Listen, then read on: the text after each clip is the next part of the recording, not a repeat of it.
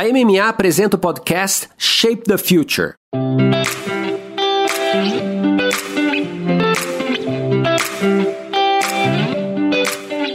Olá, eu sou Luiz Gustavo Pacete, jornalista especializado em marketing e inovação. Fui convidado pela MMA para apresentar o podcast Masters of Marketing, que traz insights e aprendizados das principais lideranças de marketing e negócios da América Latina. Neste episódio, a gente acompanha um papo conduzido pelo Fabiano Destre Lobo, diretor-geral da MMA América Latina, com a Daniela Cachiche, VP de Marketing da PepsiCo, Ricardo Dias, então CMO da Ambev, e Gustavo Aguiar, diretor de Marketing e Transformação Digital da Johnson Johnson. Fabiano, que conversa conversa foi essa, né? E primeiro, obrigado pela honra de conduzir aqui o papo. Falando dessa série, esse episódio do 1 ao 12, onde a gente traz um pouco dos eventos, das lives, o que, que a gente vai acompanhar aqui pela frente? Pacete, antes de qualquer coisa, obrigado aí por estar tá conduzindo essas nossas conversas e esses nossos insights. A ideia aqui surgiu ali no início da pandemia. A MMA é uma comunidade de marketing, propaganda, tecnologia que engloba aí grandes líderes. E ali no início a gente sentiu que as pessoas estavam muito perdidas e a gente quis criar conversas através de ferramentas virtuais, cada um na sua casa, mas conversas entre amigos. Os episódios foram nascendo, as pessoas que a gente convidou foi um, um apanhado de pessoas que a gente já conhecia e pessoas que foram indicadas pra gente e foi muito bacana. É o que a gente vai ver aqui nesse podcast. A gente vai fazer um recap de 12 conversas, foram mais de 60 conversas na América Latina e a gente escolheu 12 conversas para fazer esse recap, trazer insights para os nossos ouvintes aqui. Então tem um trabalho de curadoria que eu acho super legal, a diversidade de segmentos, então esse é um ponto super interessante, são várias indústrias, vários perfis de profissionais e contextos e principalmente, aí eu digo para que você maratone esses episódios, ele traz um recorte de um período, de um tempo, e isso é super legal para aprendizado, né? Período da pandemia, vão ter conversas que estão mais ali logo no início do lockdown, depois da abertura, passo um, passo dois, então essas conversas elas trazem também um recorte daquele momento que é muito importante, além dos insights. Bom, vamos pro episódio de hoje, Fabi. O que, que você vê nesse episódio aqui que puxou aqui a nossa série? É, esse episódio foi um episódio muito interessante porque a gente tem três feras, três craques, a Dani Cachiche, VP de Marketing da PepsiCo, o Ricardo Dias, então CMO da Ambev, e o Gustavo Aguiar, diretor de Marketing, Transformação e E-Commerce da J&J. A ideia aqui foi a gente tentar redefinir o playbook do CMO e as conclusões tiradas disso daí, a gente vai revisitar ao longo aqui do nosso podcast, foram muito interessantes. Bom, então é isso. Mundo e aceleração, o impossível saiu de moda, né? Foram frases que eu destaquei aqui nessa conversa. E é uma conversa que fala muito sobre a diversidade, é uma conversa que tinha muito essa temperatura. Então vamos ficar um pouquinho aí com os nossos especialistas.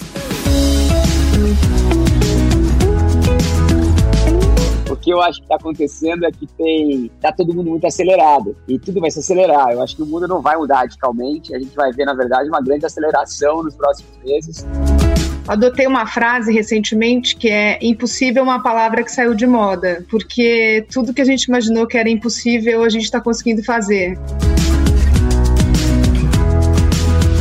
Bom, primeiro, obrigada pelo convite. Uma honra estar aqui dividindo este palco virtual com vocês. Olha, eu acho que a gente está num momento onde tem muita transformação e eu costumo dizer que adotei uma frase recentemente que é impossível uma palavra que saiu de moda, porque tudo que a gente imaginou que era impossível a gente está conseguindo fazer. E eu acho que é um momento onde a gente está sendo desafiado, acho que por tudo, né? Por todas as convenções que já estavam estabelecidas eu acho que a gente está conseguindo fazer coisas que possivelmente a gente diria que eram impossíveis mesmo. E acho que tem um trabalho da gente ressignificar muita coisa. Eu acho que a relação com o trabalho, o home office, a relação com a família, a relação com como a gente vai trabalhar daqui para frente, é um momento de bastante, assim, um deslocamento muito grande entre coisas que a gente acreditava e que agora a gente está vendo que é diferente. Costumo dizer que a gente é bastante privilegiado no nosso país, porque eh, a gente está podendo ficar em casa, tem pessoas que não estão podendo ficar em casa, então a gente tem um, um esquema que nos deixa nessa posição de privilégio nesse momento que a gente está passando. Então acho que é importante falar isso e ao mesmo tempo eu acho que a gente acaba tendo que tomar decisões no dia a dia que a gente não tem o controle de tudo. Isso eu acho que é uma coisa bastante interessante quando a gente fala de inovação e de pensar em como a gente vai tocar o negócio daqui para frente. Acho que a diferença é que a gente fazia planos de projetos de inovação um, dois, três anos e agora a gente está fazendo por semana, que traz uma dinâmica bastante diferente. Então acho que tem uma dinâmica diferente dentro e fora de casa, nos times, na forma como a gente se relaciona com as pessoas na empresa. Enfim, acho que são momentos diferentes, mas que acredito que a gente vai sair bem mais fortalecido. Eu acho que a gente vai sair com muito mais recursos para operar do que a gente vinha fazendo. É isso. Obrigada. Maravilha. Gus, você, conta pra gente como é que essa transformação está afetando a sua vida pessoal e profissional. Beleza. Oi, oi, Dani. Fala, Ricardinho. Fabiano, obrigado pelo convite. Brunão, você tá aí também. A gente tem discutido muito isso nos times. Concordo com tudo que a Dani falou. Acho que a coisa do recurso faz muito sentido. Teoricamente, fomos privados de algumas possibilidades e alguns recursos, mas a gente acha outras formas. A Johnson já vinha planejando maneiras criativas de encarar o 2020 e eu acho que o que aconteceu aqui foi uma aceleração. Trouxe, catalisou uma série de coisas que já estavam acontecendo. A Johnson foi feita para tempos como esse. E eu achei muito legal trazer isso e falar isso em casa também. Como que eu falo para minha família, para Cláudia, para Arthur, meu filho, cara, fomos feitos para tempos assim, não tem tempo ruim. E no lado profissional a gente já falou muito disso. Desde que a gente teve a notícia, vamos ficar num ambiente diferente, os times vão ter que se conectar de formas diferentes. Quem não estava acostumado a viver num mundo de call tem que se acostumar com isso, as equipes de venda têm que acostumar a vender de um jeito diferente. A gente vai ter que se acostumar com o consumidor que está vivendo uma história diferente, mas não tem tempo ruim. A gente vai olhar o copo cheio, a gente vai se adaptar e vai usar a criatividade. Estamos encarando com tirando as coisas boas.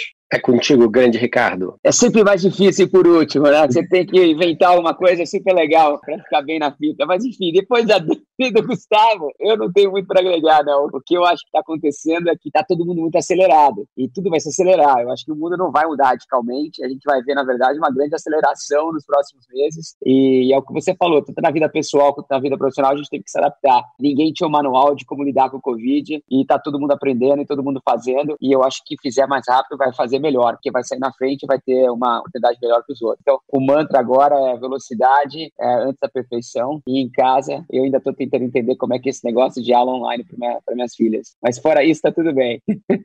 show de bola, show de bola. Bom, então, como você foi o último, e os últimos sempre serão os primeiros, eu queria te fazer uma pergunta. Eu queria claro. falar um pouco dessa mudança. Se você tivesse que resumir essa mudança em uma palavra, qual seria? E aí isso vale para todos vocês três. E eu queria, obviamente, obviamente, deixar aberto aqui que a gente pode improvisar, cada um pode perguntar um para o outro. Sintam-se é, à vontade. Eu, na verdade, acabei de mencionar essa palavra e volto a repetir. Aceleração. Na minha opinião, esse vai ser a grande mudança que a gente vai ver nos próximos meses e anos. Coisas que a gente achou que iam demorar três anos para acontecer, vão acontecer em três meses. É, eu já vejo isso acontecendo agora e eu realmente acredito que o que essa pandemia vai trazer para o mundo dos negócios, principalmente, e também para nossas vidas, vai ser uma aceleração de diversas tendências que a gente já visualizava há um tempo atrás, mas que vão bater na nossa porta amanhã. Eu ia falar de aceleração, quando ele começou a falar ali no filme, eu falei, putz, era isso, tipo... Tá vendo? Essa é a vantagem. É a vantagem Imagina eu, o que, que vou ter que criar aqui agora.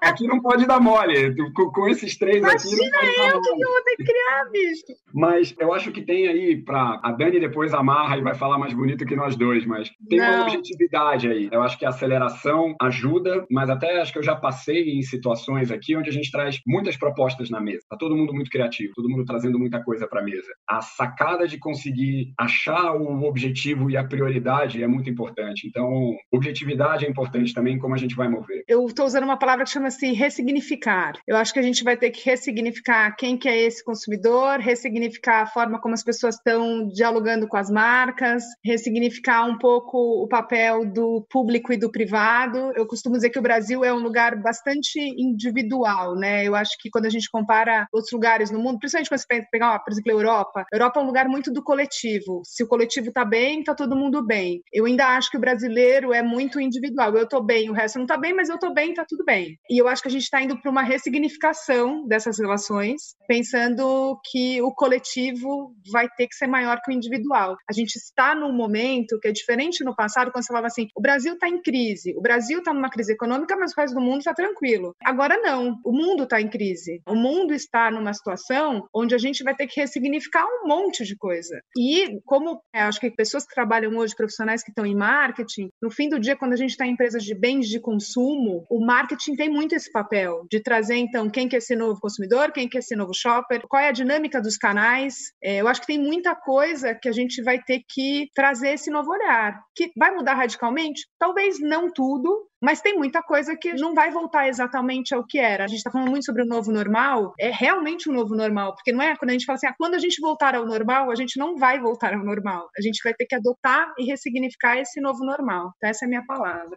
Bom, mas eu queria falar então também um pouco sobre os consumidores. Eu queria perguntar para vocês, vocês que são especialistas em falar com esse consumidor, aonde ele estava, né, e aonde ele está agora. E quão importante é redesenhar essa jornada do consumidor. Vou começar começar com a Dani. Você vai não, ser o último dessa vez, Gas. Não, mas começa com o Ricardo. Por, Vou né? começar vai, com o Ricardo, então. Vai, Ricardo. Vai, Ricardo. Vai contigo. Eu, eu tenho pensado muito sobre isso. E a grande verdade é que essa aceleração vai afetar diretamente o comportamento das pessoas. Dito isso, as empresas vão ter que preparar suas estratégias para se adequar a esse novo comportamento. Eu vou te dar um exemplo no mercado de bebidas. Vamos falar de cerveja, por exemplo. A cerveja, ela não está tão presente na casa das pessoas como ela está no bar, obviamente. O bar sempre foi a nossa nossa casa espiritual. Agora, as pessoas estão ficando em casa, estão aprendendo a cozinhar, estão gostando de cozinhar, consequentemente, eu vou ter que pensar nessa ocasião e eu vou ter que ter uma estratégia para a cerveja chegar dentro da casa das pessoas nessa hora que elas estão cozinhando, algo que eu não fazia com tanta frequência. E isso vai ser uma mudança drástica, por exemplo, no meu mercado. Dito isso, independente do mercado, a coisa que eu acho que todo mundo tem que estar tá fazendo agora é olhando para essas mudanças de comportamento para adaptar as estratégias da empresa para essas mudanças, seja qual for o teu negócio. Concordo. Concordo que tem uma questão de de entender qual vai ser o pensamento das pessoas, dos consumidores com relação a diferentes categorias. Eu acho que vai variar muito de categoria. A gente está vendo categorias que crescem muito, a gente está vendo categorias que estão decaindo. Então tem uma mudança de lógica de consumo sem precedentes. A gente faz acompanhamentos semanais sobre crescimento de categoria, mercado, canais, tudo que está acontecendo. A gente vê categorias crescendo e assim não é que está crescendo um pouquinho, elas crescem tipo 40% do dia para a noite e categorias que caem 20, 30% do dia para a noite. Então tem uma mudança, porque a gente está nesse momento de quarentena. Acho que passando isso vai se ajustar de uma forma um pouquinho diferente, não necessariamente vai continuar. A gente vê muita gente fazendo estoque em casa por uma questão de não saber quanto tempo vai ficar. Então acho que também não vai ficar assim o tempo inteiro, mas obviamente o consumidor vai sair diferente. Na hora que ele sai diferente, a gente vai ter que entender então tá bom, como que eu vou fazer um calendário de inovações? Como que eu vou fazer campanhas que falem com o, o, pensamento de onde as pessoas estão nesse momento, que vai ser muito diferente. Então, a gente tinha uma série de assumptions, de hipóteses e de coisas que a gente criava com relação àquele momento que os consumidores estavam, que muitas vezes agora não fazem sentido. No próprio momento onde a gente começou a ter a quarentena, eu deixei de veicular campanhas que tinham aglomeração de pessoas, porque não faz sentido nesse momento. Então, tem sim, eu acho que tem. O Ricardo falou muito sobre essa coisa da rapidez e da coisa ser muito ágil. A gente está tendo que ser muito mais ágil, muito mais rápido na resposta. E acho que a gente vai ter que ser muito mais criativo, não só no sentido da criatividade, que eu acredito muito no poder da criatividade, mas também entender que as necessidades desses consumidores vão mudar. E aí a relação com algumas categorias também. E eu acho que a grande sacada está em entender que nova relação é essa. Porque se você pegar bem claro que nova relação é essa que você vai estabelecer, você tem uma oportunidade enorme. Mas a gente vai ter que fazer esse esforço de entender, fazer quase que uma, uma projeção para entender onde as pessoas vão estar. Gus, se vous plaît. Faz todo sentido tudo que vocês colocaram, né? O, todo, toda a plataforma de dados, todo o data lake que a gente já tinha, ele agora é desafiado. Se eu tinha modelos econométricos que se baseavam nos quatro últimos anos, até eles começarem a ter uma curva interessante, a gente vai precisar de mais quatro anos, três anos. Essa nova realidade que a gente está vivendo agora, acho que todo mundo saiu do momento de estamos numa crise, já veio, já foi. A gente precisa começar a realizar alguns pontos. Então, sim, é uma busca muito grande de entender as pessoas não só dentro do nosso ambiente, com os nossos pares, como as equipes vão se comportar dentro desse mundo novo, né? Como que o homeschooling vai afetar, está afetando, e como que eu consigo fazer o time demandar, as coisas estão aceleradas para os times também, e entender onde estão os consumidores. Então, estou super com vocês. Tem um lado que a gente trouxe, que é o lado dos parceiros. A gente sempre teve na Johnson uma definição de Power Partners. Então, quem são esses parceiros que movem o nosso negócio? Quem são os parceiros que fazem a leitura, sejam do mundo social, seja de um mundo de performance, de search? Quem são esses caras que estão movendo? Então, a gente tem promovido uma empatia muito grande com eles também e tem visto formas de negócio que a gente não tinha imaginado. Então tem uma aceleração, uma criatividade, uma empatia também de sentar. Então teve gente da P&G ligando para a gente falando: vimos a peça do sapo que lava a mão no ar, vamos fazer alguma coisa? Olha que legal. Né? A P&G pega no telefone e liga para a J&J. Acho que vamos ressignificar a concorrência, vamos ressignificar a relação com fornecedores. Tem esse lado também. O mundo, a novidade vem por aí. Tá todo mundo no mesmo barco, nós parceiros e consumidores. Agora, Gustavo, quem sabe finalmente a Daniela Caxixa fazer alguma coisa com Doritos, que ela sabe que eu sou fã de Doritos, eu estou tentando fazer alguma coisa com é cerveja. E agora, depois dessa pandemia toda, ela vai aceitar, porque eu concordo com você. Colaboração vai ser uma coisa que vai revolucionar o mundo dos negócios aqui para frente. Acho que antigamente antigamente as empresas tinham muito medo de colaborar. A Fabiana acabou de falar, né? Você tem que colocar o consumidor no centro. Isso não mudou. O consumidor vai continuar no centro. Dito uhum. isso, a colaboração é uma arma que todas as empresas vão ter e vai ajudá-las a chegar mais perto do cliente e, consequentemente, vender mais. Eu acho que no final eu prefiro vender menos para mais gente do que vender mais para pouca gente. Concordo. E o, o Gus trouxe um negócio que eu gosto muito, que é quando as empresas se unem para uma coisa maior. Teve o Global Citizen, que foi aquele movimento puxado pela Lady Gaga, e pela primeira vez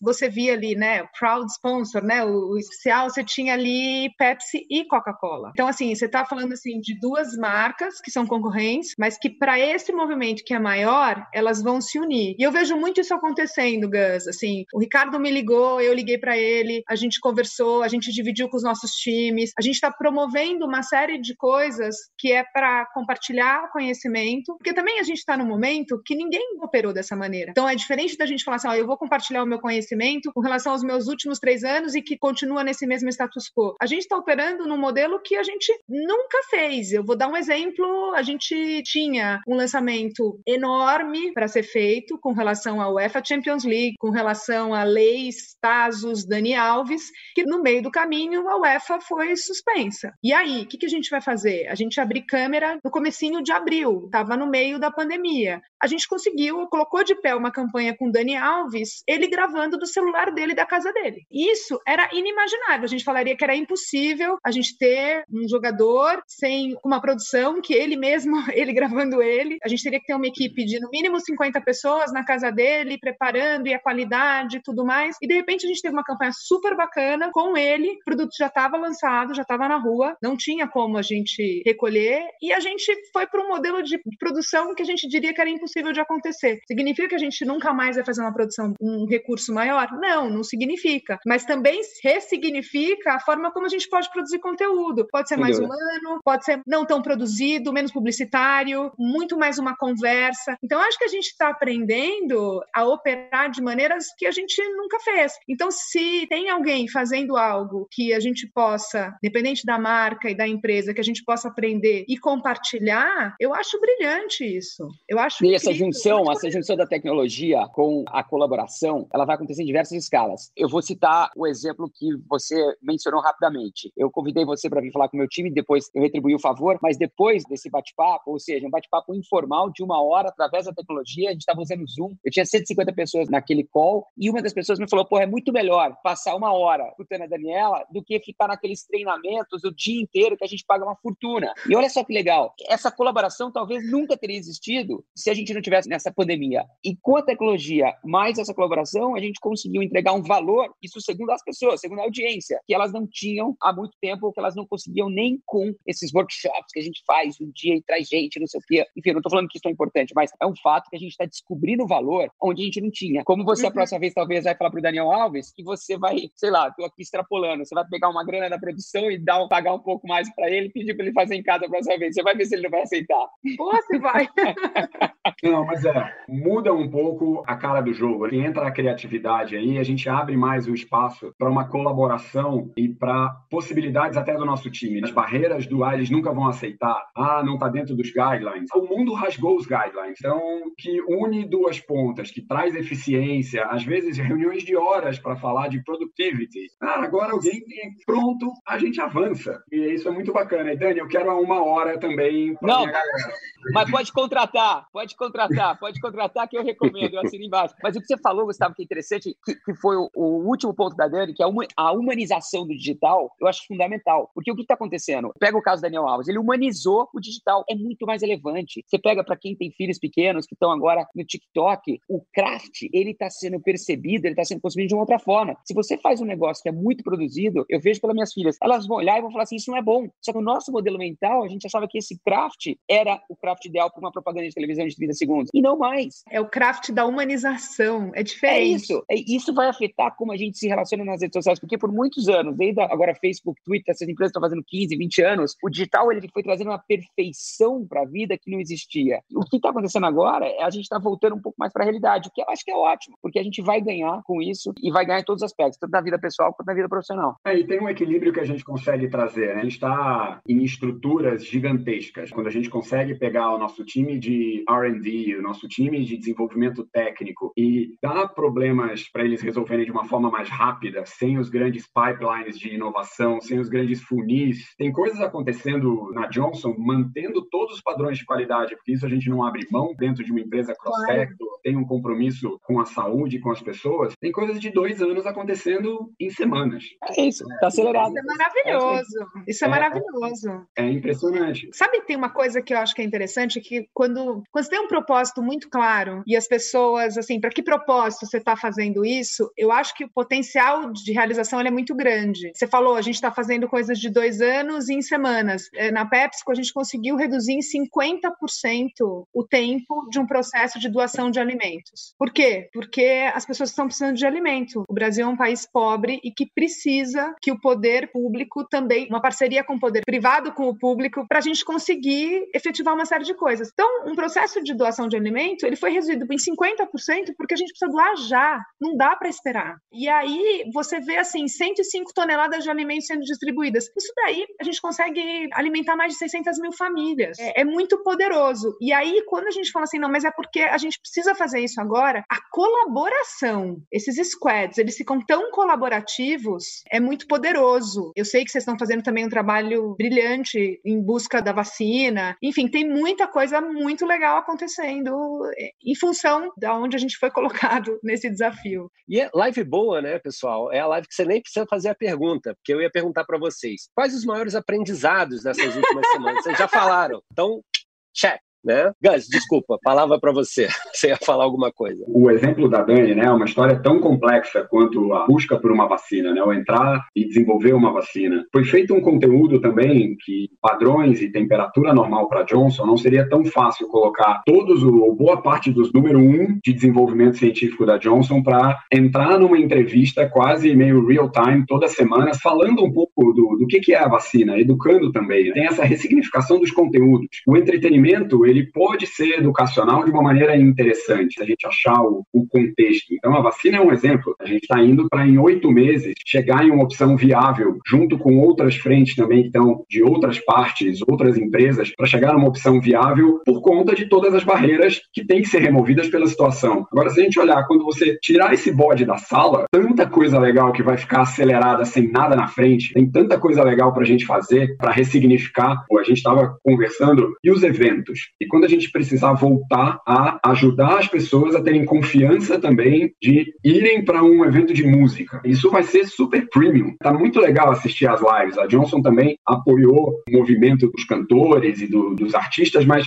a gente fez um trabalho, tinha um trabalho com shows e tal. Vocês têm isso muito próximo. Imagina como quando a gente puder ajudar e entender o que, que precisa ser feito para ajudar todo mundo a voltar a curtir um mundo real, um mundo de toque, um mundo ao vivo. Tem muita coisa nesse pipeline que vai ser muito legal desenvolver, vai ser a quatro mãos, entendendo o que, que esse nosso consumidor vai querer. Isso aí. Eu acho que vai ser em estágios. Acho que a primeira vai ser o drive-in. Todo mundo vai parar o carro lá no estádio e vai ver. Aí depois o drive-in vai fazer em hotel. Vamos buscar o hotel, todo mundo vai pra sacada. Aí, entendeu? Aí vai, a gente vai ir no estágio, aí volta. E aí, quem sabe um dia a gente vai poder estar tá curtindo isso. Mas você tem toda a razão, Gustavo. O papel, a Dani falou também um pouco das empresas nesse momento e daqui para frente vai ser fundamental, principalmente no país como o Brasil. E é por isso que o meu lema na atual conjuntura é faça e não fale. Tem que fazer. Se a gente fizer, vai ser melhor para todo mundo. Concordo, concordo muito.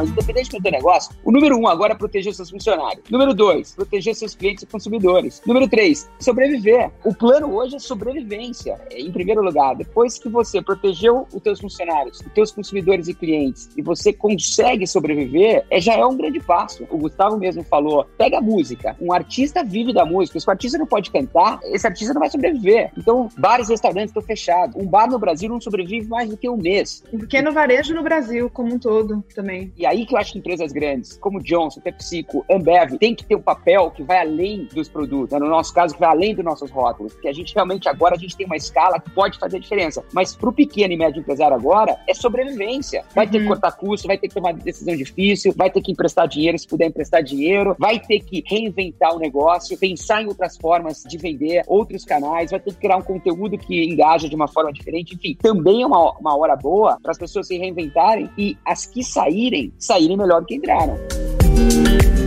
Playbook, fato. A gente está escrevendo o playbook e apaga no dia seguinte, reescreve. A gente está num grande draft entendendo a história toda. Acho que todo mundo, e acho que nós todos, vínhamos de uma história muito baseada e já num, como eu estava falando, num modelo de dados muito interessante. Então a gente podia confiar que aqueles dados transformados em informação estavam fluindo já de um jeito legal. Acho que tem um desafio legal na mesa da gente ressignificar, entender quais são as novas fontes de dados, aonde esse consumidor está falando com a gente, quais são os sinais que ele está deixando que vão fazer sentido para a gente manter a roda girando. E tenham cuidado, o que sim já foi escrito do nosso lado e para vocês também, o nosso público interno tem que estar tá muito bem cuidado. As pessoas têm que estar tá dentro de um momento desconfortável, um pouco desestabilizado. A gente tem que apoiar e garantir que esse nosso colaborador, que quem está do nosso lado esteja tranquilo para, num ambiente adverso, poder continuar movendo, poder tirar o máximo dessas estruturas gigantes que a gente tem. Porque são as pessoas que já vinham movendo a roda, têm que ficar tranquilas para seguir com esse movimento. Se fizer sentido sair de férias para cuidar de alguém em casa, para tirar uma licença maternidade, tudo isso tem que continuar preservado. A gente não pode usar esse momento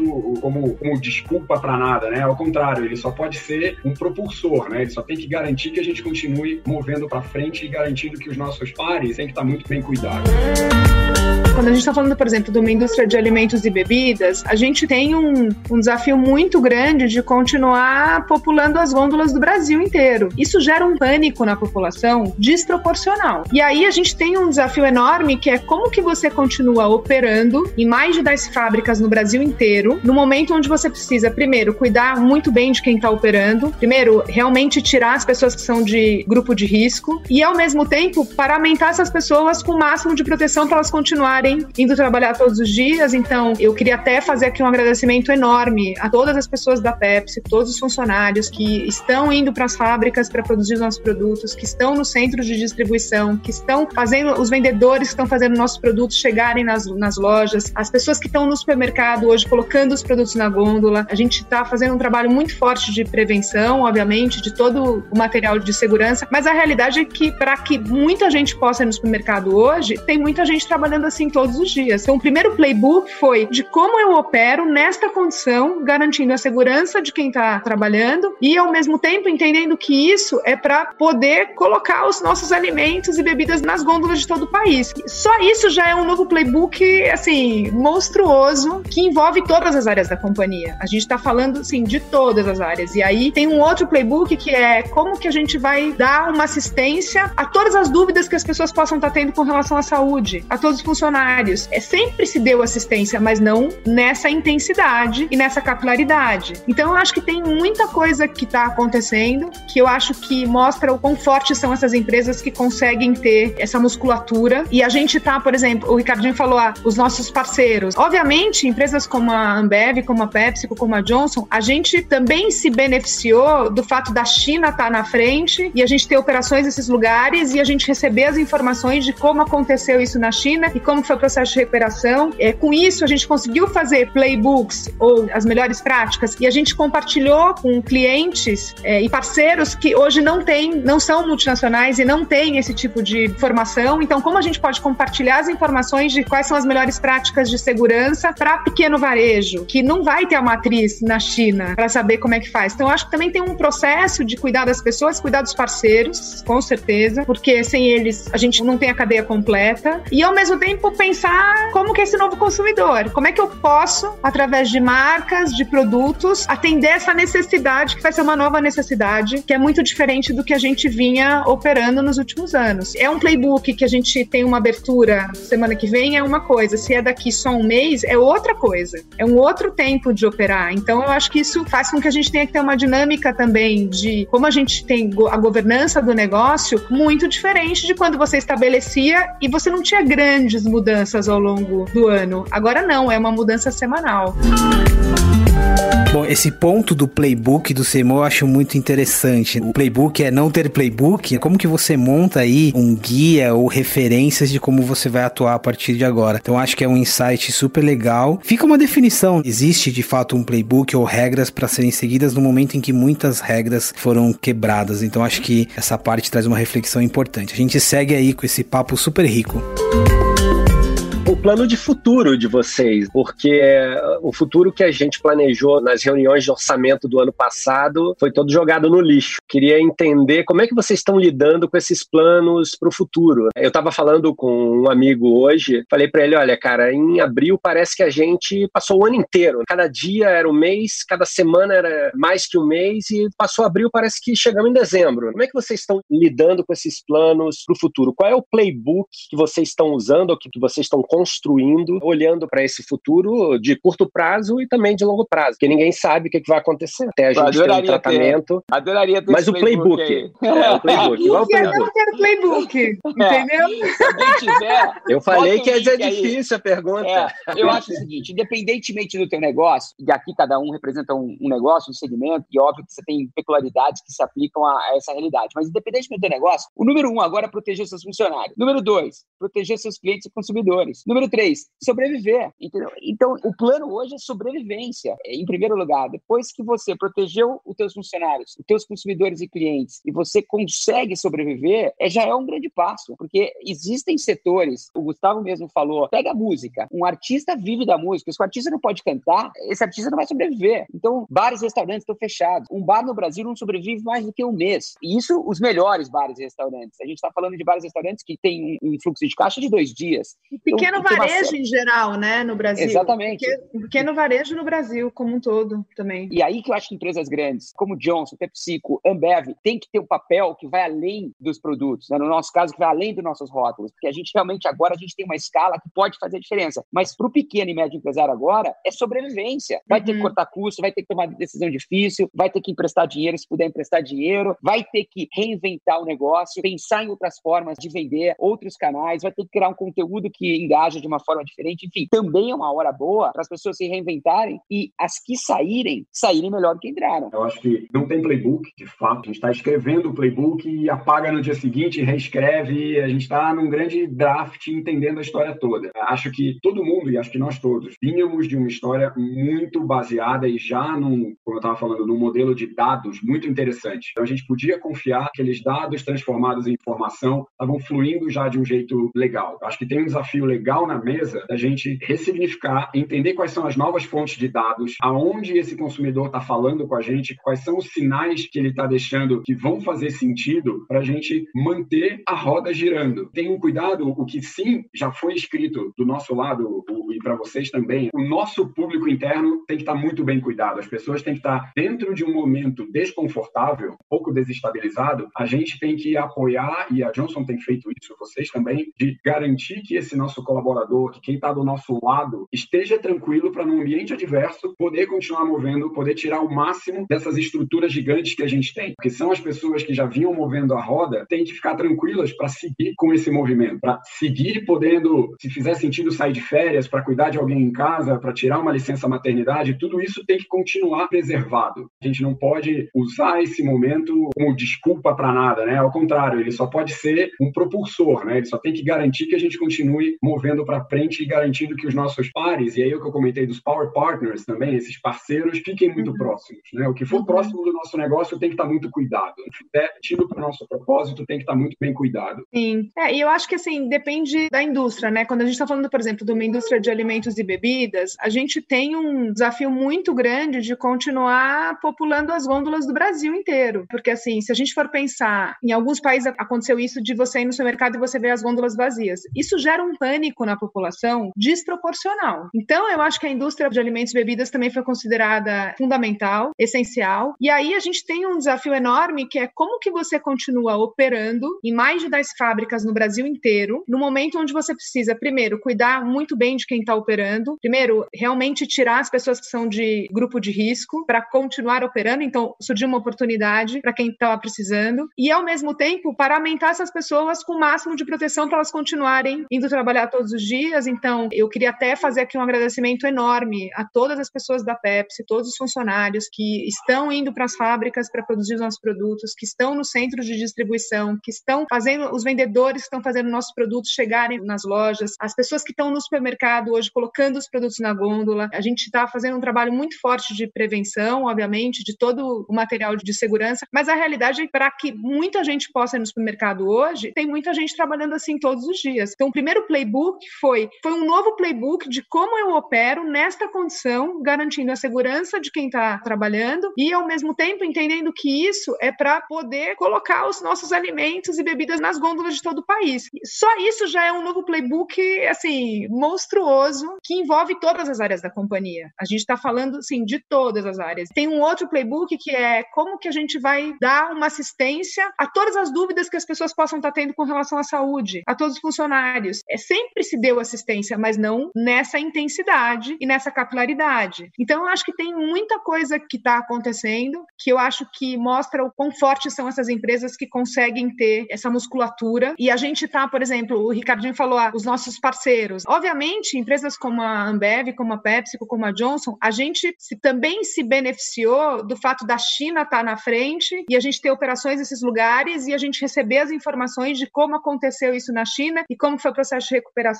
Com isso, a gente conseguiu fazer playbooks ou as melhores práticas e a gente compartilhou com clientes e parceiros que hoje não têm, não são multinacionais e não têm esse tipo de informação. Então, como a gente pode compartilhar as informações de quais são as melhores práticas de segurança para pequeno varejo, que não vai ter a matriz na China para saber como é que faz. Então, acho que também tem um processo de cuidar das pessoas, cuidar dos parceiros, com certeza, porque sem eles a gente não tem a cadeia completa. E ao mesmo tempo pensar como que é esse novo consumidor, como é que eu posso, através de marcas, de produtos, atender essa necessidade que vai ser uma nova necessidade, que é muito diferente do que a gente vinha operando nos últimos anos. É um playbook que ele vai, ele é meio líquido, ele é meio orgânico, porque a cada semana, se é um playbook que a gente tem uma abertura semana que vem é uma coisa, se é daqui só um mês é outra coisa, é um outro tempo de operar. Então eu acho que isso faz com que a gente tenha que ter uma dinâmica também de como a gente tem a governança do negócio muito diferente de quando você estabelecia e você não tinha grandes mudanças ao longo do ano. Agora não, é uma mudança semanal. Ô Dani, mas trazendo esse playbook para a nossa realidade do mundo do marketing, principalmente se você transformar marketing em participação de mercado, em market share, quando você olha para trás, alguns grandes movimentos pontuaram essa, as maiores mudanças de market share em qualquer categoria no mundo. O primeiro uhum. foi a saída do rádio para televisão. televisão na década de 50, quem ganhou mais market share nos países onde a televisão já estava presente foi as empresas que deixaram o rádio de lado e apostaram na televisão. Depois do começo do século, foi as empresas que apostaram na internet, apostaram no digital, se digitalizaram e mudaram a mídia e ganharam market share. Eu acredito que o playbook que vai ser escrito nas próximas semanas e meses, talvez até alguns anos, daqui a 20 anos, quando a gente olhar para trás, a gente vai ver esse momento, essa pandemia, como mais um marco, como mais um abalo sísmico na Sem mudança dúvida. de market share no mundo. Eu Sem realmente dúvida. acredito que daqui a 20 anos, você vai lá para trás, as empresas que saíram dessa mais forte vão ser as empresas que vão mais se beneficiar nos próximos 10, 15 anos. E a gente vai ver o Covid-19, como a gente viu a mudança, como eu já disse, do rádio para a televisão, da televisão para o digital, para a internet, e agora da internet para o que a gente ainda não sabe exatamente o que vai ser daqui para frente. Mas o que vai acontecer, vai acontecer. Muita gente falando de Agile, muita gente para adotar, já adotando na segunda leva do Agile. Acho que todo mundo tem os seus comitês de crise e agora é quem não sabia operar Agile aprendeu nas últimas três semanas. Aprendeu de forma Agile, não é? Mas, mas aprendeu a ligar o time multifuncional, a ligar canais que não estavam ligados, a escutar outras áreas. Uma série de, é, a gente na batendo papo com o pessoal de e-commerce. Tem lugar que o e-commerce era um e-mail, dois e-mail, três e-mail e agora só tem e-commerce. Né? Você tem que ligar o outro lado. Como que você faz o e-commerce ficar mais fluido? Como que você garante a tecnologia para isso? Como que você liga de repente um sistema, um WhatsApp em algum lugar, pluga no seu e-commerce, mas pluga no offline, pluga no click and pick e faz a coisa evoluir. Então esse salto que o Ricardinho está falando é um fato. A gente vai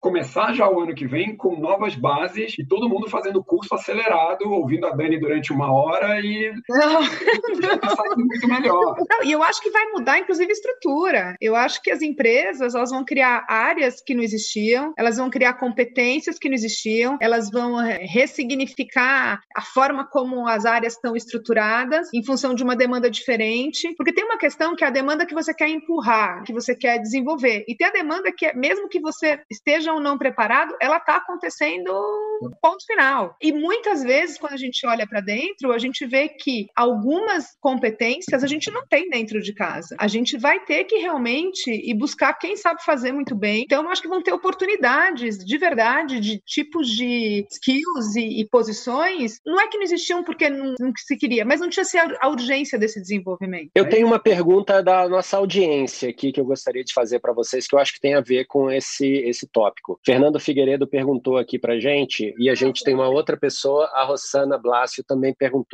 sobre e-commerce. O e-commerce e os deliveries estão salvando muito o resultado das empresas. Os lives substituíram os eventos, mas o sucesso deles será possivelmente um caminho sem volta. E aí, como vocês estão vendo o futuro do varejo e dos eventos? Eu não tenho dúvida que, que veio para ficar. É que muita gente quer uma resposta binária, né? Não, vai ser só isso, vai ser aquilo. Não, coisas vão continuar evoluindo. Não é que só vai ter live daqui para frente, não vai ter mais coisa ao vivo. Agora, as coisas vão se misturar. E a gente já viu isso em outros momentos da história, onde experiência ela se digitaliza. A gente uhum. já tá vendo, para quem acompanhou de perto aí, para quem joga, tem, tem gente em casa que joga, principalmente agora que tá todo mundo jogando, que tem mais tempo em casa, um, um, né, um show do Travis Scott dentro do Fortnite, daí o Fortnite lança né, um, um Royale diferente, onde não tem arma, não tem briga, só tem entretenimento. Ou seja, já está acontecendo. Então não é, a pergunta não é jamais para mim, não é se vai continuar assim. Já aconteceu, já está acontecendo, está na nossa frente, é que a gente demora um pouco para perceber o tamanho dessa mudança. Mas sim veio para ficar e a mudança no varejo ela vai ser da mesma forma. A digitalização, eu te dou um exemplo rápido, o negócio de bebidas, principalmente, o e-commerce nunca significou muito, sempre foi pouco, 1,5%, dependendo da tua categoria. O negócio está aumentando agora e isso vai continuar sendo exponencial. Agora, vai ser 100% do negócio? Não, vai crescer, mas vai ter o seu papel, mas não é um negócio que acontece do dia para noite. Mas já tudo que a gente acha que vai acontecer amanhã já começou agora. É, e até tangibilizando, né? O, o Johnson já venho num cargo que chama Marketing Transformation. É, o que, que é esse Transformation? Para nós, a transformação foi juntar mídia e e-commerce. Então, um, ah, quero falar com o seu gerente de mídia. Ah, é o CAE. Quero falar com o seu gerente de e-commerce. É o CAE. Mas então eu quero falar com o cara de operação de marketing. É ele. E a gente tem um time embaixo andando com isso. Tem mais, ah, isso é verba de colocação, topo de funil, isso é verba de conversão, bottom de funil, o que que vai com a equipe de trade. A gente cada vez está ficando mais junto. Todo o conhecimento que vai sendo desenvolvido aí, ele vai para as áreas mais tradicionais, ele vai para o 90% do negócio, ele vai e tudo vai acelerando. Então, quando. E, então, e, e, o que, que, é isso? É uma metodologia Lean. É um squad com é. autonomia, sem é. burocracia, que é toma decisão e faz melhor para o negócio. Então, de repente,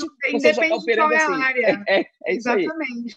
É. é exatamente isso. Olha, eu acho que assim, eu acho que as lives, né? Quem sou eu para falar de lives com o rei da live aqui junto com a gente? Mas vou dar o meu palpite. o rei da sofrência. O, o, rei da o sofrência. O, Conar vai. Quem, quem sou eu para falar de lives nesse momento? Ô, Fabiano, você que manda aqui, o Conar vai ficar bravo se eu abrir uma cerveja aqui agora, não? Beba como? De jeito nenhum, olha. Eu não sou um cara muito de cerveja. Eu tô aqui com o meu vinhozinho, ó. Ó, que maravilha. meu vinhozinho aqui.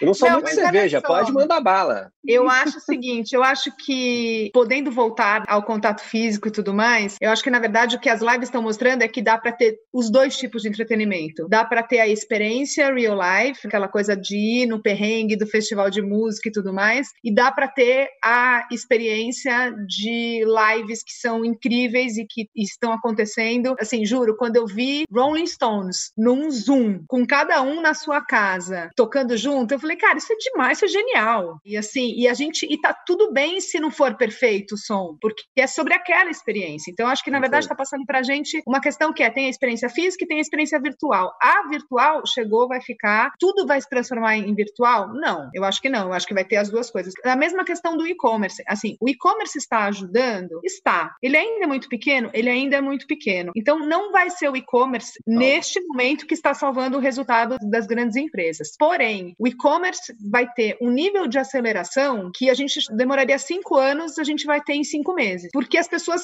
foram meio que obrigadas a adotar essa metodologia. Se a gente chamar isso de metodologia, mas essa forma de conseguir comprar produtos. Ainda acho que o Brasil, aí quando eu falo Brasil é como um todo, não ter visto que isso era uma capability que tinha que ter sido construída, não está se beneficiando ao máximo como poderia. Quando você vê as taxas de crescimento de e-commerce na China, em outros lugares que tinham a infraestrutura inteira para operar, os players de e-commerce ganharam muito mais do que no Brasil. A gente ainda tem uma limitação, a gente ainda tem fila de espera, a gente ainda tem um gargalo que não se está conseguindo tirar o full potential. Mas já ficou claríssimo para as empresas que precisa colocar capability, que precisa colocar equipe, que precisa colocar gente que sabe fazer, porque isso pode chegar, pode sair de um e meio, pode chegar em 20%. E 20% é uma fatia significativa. Vai ter uma aceleração, vai ser mais um canal de venda. A gente tem múltiplos canais de venda, a gente tem pequeno varejo, a gente tem distribuidor, a gente tem uma série de coisas. O e-commerce vai ser mais um deles. E é isso, e a gente vai ter que ter gente boa para saber operar. Ressignifica o canal. Ele é tão líquido, ele é tão multifacetado, e a gente tem a possibilidade do e-commerce estar em tantas telas, tantos bolsos aí falando de mobile, né, que a comunicação para ele vai ser diferente. Então o Feoff perguntou para a gente, não vai ter mais, ah, esse é o ciclo de merchandising do ponto de venda. O e-commerce, o ciclo de merchandising está acontecendo agora, né? Dependendo da performance do que vai acontecer no Dia das Mães, a gente vai ter cinco mudanças ao longo do dia no uhum. órgão virtual que a gente montou para poder atender. Né? Então, é, é, ele é um ecossistema completo. Eu acho que ele influencia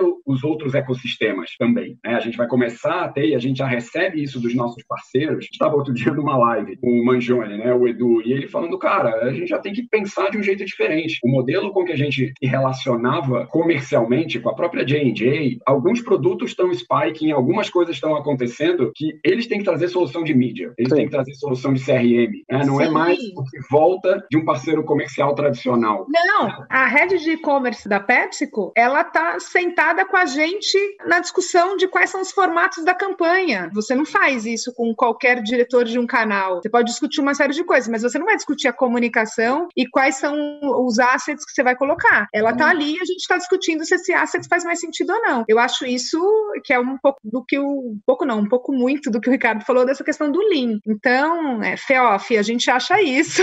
Eu não sei se a gente respondeu.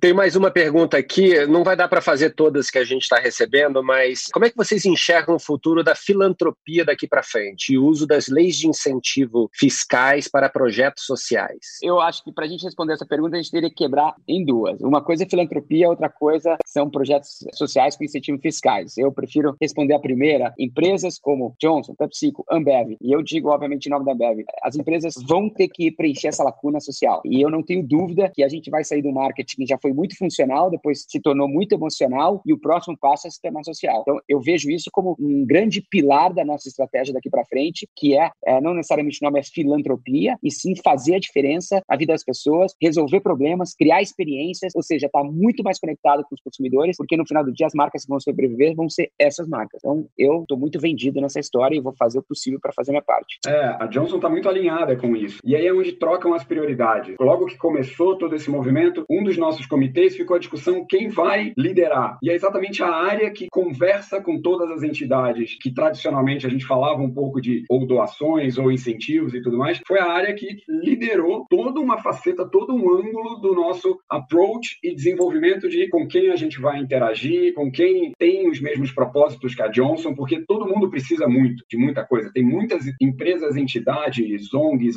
e grupos que precisam, mas faz mais sentido que a gente apoie quem tem a ver com o nosso propósito, faz mais sentido quem tem a ver com o nosso negócio inicial. Então a gente acabou adotando aí os profissionais de saúde e tudo que impacta os profissionais de saúde, para a gente poder ter um ângulo e conseguir clicar e avançar. Mas sem dúvida nenhuma, a publicidade pela publicidade, as produções muito sofisticadas e refinadas que não falam mais com o público. E aí acho que não é se é um público que seja do, do mundo da filantropia, do mundo que a gente consegue entrar em relações até artísticas, de incentivo, sei lá o que for. A relação não vai ser mais a mesma. A gente tem que entender o propósito daquilo, qual a qualidade daquele desenvolvimento, sem trabalhar em presets que a gente tinha anteriores. Acho que é um lado também que vai ser ressignificado, voltando aí para a ressignificação da Dani. Olha, eu acho o seguinte, eu acho que esse momento que a gente está passando chegou para mostrar para a gente o quanto a união entre o público e o privado para o um impacto na sociedade. Há dois anos atrás, quando o World Economic Forum foi aqui em São Paulo, eu tive a oportunidade de ir e uma das discussões muito grandes que estava acontecendo é que o público sozinho não vai conseguir e o privado sozinho não vai conseguir. Então, se a gente não tiver essa união, é impossível que a gente consiga causar um impacto positivo na sociedade. Para mim, está claríssimo que as empresas elas vão ter que ter um papel muito mais ativo em como elas transformam as comunidades onde elas têm as fábricas, uma série de coisas. Eu acho que tem uma outra questão que, para mim, eu consigo ver muito claramente que tem a ver com o posicionamento das marcas. Normalmente, a gente tem as marcas fazendo uma comunicação e aí você tem uma área que cuida de cidadania corporativa. Eu acho que essa área é fundamental, mas enquanto as marcas não entenderem que elas também podem fazer um trabalho que tenha propósito e que tenha um impacto, é muito difícil porque fica só, ah, não, então é aquela área que vai fazer tal coisa. Então, vou dar um exemplo. A gente tem uma marca que chama Equilibre. Essa marca vem há mais de dois anos em parceria com duas instituições que fazem um trabalho lindo com relação à mulher. Uma é o Instituto Free Free, que hoje usa a moda para trazer autoestima de volta de mulheres que sofreram violência doméstica, e o outro é o Plano de Menina, que vai justamente para Boy Mirim, vai para essas comunidades trazer meninas de mais ou menos uns 16 anos para que elas comecem a entrar no, no mercado de trabalho, na verdade, capacitá-las para que elas possam entrar no, no mercado de trabalho e tirá-las daquela condição de que eu engravidei adolescente. A gente vem fazendo esse trabalho há muito tempo com eles, um trabalho de construção de marca em parceria. Nesse momento, o que, a marca fez? Pela consistência, a gente fez doações de cestas básicas para as mulheres que estão nessas comunidades que hoje precisam desse tipo de ajuda. Então, quando você tem uma marca tem um posicionamento muito claro, a gente está falando sobre mulheres, a gente está falando sobre empoderar mulheres, a gente está falando sobre como as mulheres podem acreditar que elas podem chegar mais longe. No momento que a gente está vivendo, é muito mais óbvio que a gente consiga fazer um trabalho de doação apoiando já parceiros que a gente já vinha trabalhando há muitos anos. Então, eu realmente eu acredito que as marcas precisam olhar e falar: é mais do que só vender este produto. É vender esse produto e é fazer algo que possa ser transformacional na sociedade. Todas as marcas precisam ter isso? Talvez não, porque pode ficar forçado e falso. Tem que ser verdadeiro. Mas quanto mais consistente e mais na essência tiver isso, fica muito mais fácil essa transição de eu construo marca, mas eu impacto positivamente a sociedade. Isso é, eu concordo com o Ricardo, para mim, esse é o, é o, futuro do marketing. Não diria nem que é o futuro, acho que é o presente, mas é que eu não acho que tá todo mundo já chegou lá. Mas a, a garantia precisa, do futuro. É, a gente precisa ter essa consciência. A gente fala com 200 milhões de pessoas todos os dias nesse país. A gente pode fazer algo que vá além só de vender um produto,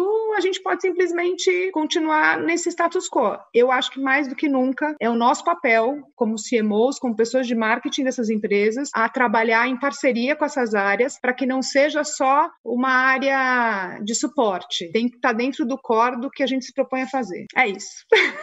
muito bom, muito bom. Eu agradeço vocês de coração pelo tempo. E, bom, vocês sabem que eu sou fã, então, dos dois, dos três, na verdade, né? É, então, agradeço aí de coração e considerações finais. Vamos começar pelo Gus? Eu acho que é muito legal gerar essa proximidade, gerar essa identificação de que, por ângulos diferentes, obviamente, é, todos estamos passando pelas mesmas pressões, pressões similares. Tem uma série de condições que mudam de países, de estado, de empresas, mas está todo mundo buscando essa aceleração, essa criatividade. Eu acho que o que é falado na Johnson é, de fato, as grandes crises passam e as pessoas vão ficar. O nosso compromisso com os profissionais de saúde, com as pessoas, isso continua, continua acelerado, continua de uma forma mais ágil, continua trazendo mais inovação. Então, a gente tem olhado muito isso, o time todo de marketing da Johnson da Consumo, da Medical, da Janssen tem olhado muito com esse copo cheio. O que, que a gente vai tirar de bom disso, as boas práticas que vão ficar na mesa dentro desse momento. Então, é uma dessas coisas difíceis que acontecem na nossa vida, mas que a gente sai melhor. A gente sai transformado e sai melhor no futuro. Bom. Vou deixar a Dani terminar agora, então. É. Eu vou resumir da seguinte forma. E, de novo, esse playbook, como você falou, ele vai ser atualizado, é igual, vai ser igual um software, vai ter que ser atualizado constantemente. Agora, a versão, na minha opinião, do dia 5 de maio de 2020 é faça, não fale, faça rápido, não olhe para trás, e não se arrependa. É isso. Eu tenho um mantra que eu estou usando muito que é progress over perfection, que eu acho que assim é o progresso muito mais do que a perfeição. Eu acho que a gente está no momento onde não, a gente não vai ter 100% das respostas, a gente não vai ter 100% dos dados, porque os dados estão mudando semanalmente. E se a gente ficar esperando a, a perfeição, a gente fica paralisado. Então eu também prefiro o mote do Ricardinho que é vai lá, faz, acontece. Eu acho que por trás de todos esses cargos por trás de todas essas posições, de todas essas marcas e empresas são pessoas. E são pessoas que estão hoje, todos os dias, tentando fazer o melhor para a gente passar por esse momento. Então, eu diria que esse, para mim, é o grande espírito: é como que eu posso ajudar, como que eu posso fazer melhor com o que eu tenho em mãos hoje. E aí eu fico muito pensando nessa questão do muito mais o progresso do que mirar a perfeição. Então, é isso.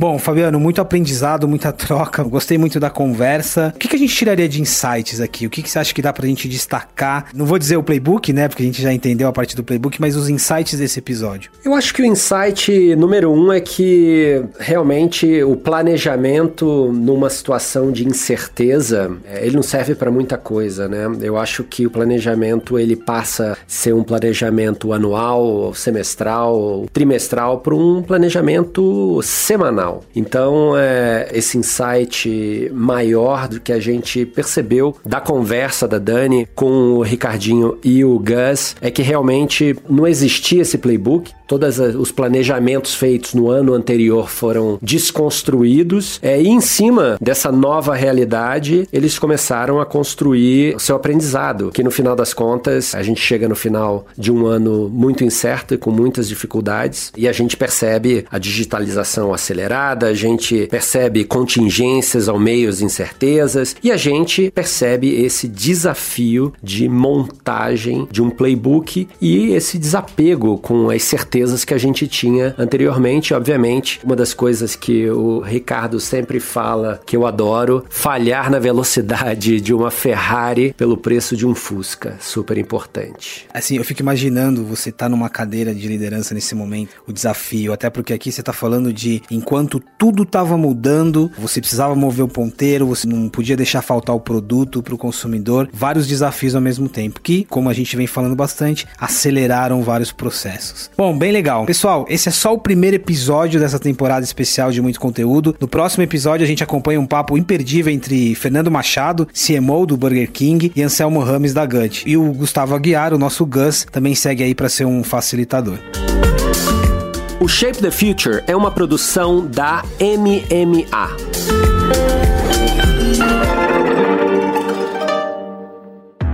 Esse podcast foi produzido e editado nos estúdios da AudioEd.